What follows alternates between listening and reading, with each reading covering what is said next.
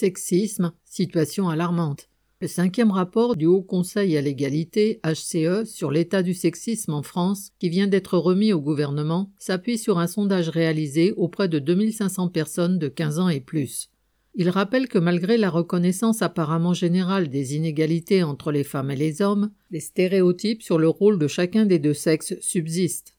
Les femmes dénoncent le déséquilibre dans la répartition des tâches ménagères, 41%, des remarques sexistes au travail ou dans la rue, 57%, des rapports sexuels imposés par leurs conjoints, 33%. Mais 40% reconnaissent qu'elles censurent leurs propos par peur des réactions et 55% renoncent à sortir et à faire des activités seules. Les hommes minimisent ces inégalités. Ainsi, quand il s'agit de l'embauche d'un homme au lieu d'une femme, à compétence égale, 67% des sondés. 40% trouvent normal que la femme arrête de travailler pour élever des enfants.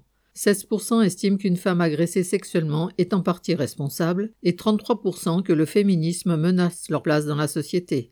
Quant à la violence, elle reste présente dans les têtes et 11% en moyenne des hommes interrogés, 23% des moins de 35 ans, l'estiment nécessaire pour se faire respecter. Le nombre de féminicides au sein du couple a d'ailleurs augmenté de 20% entre 2020 et 2021.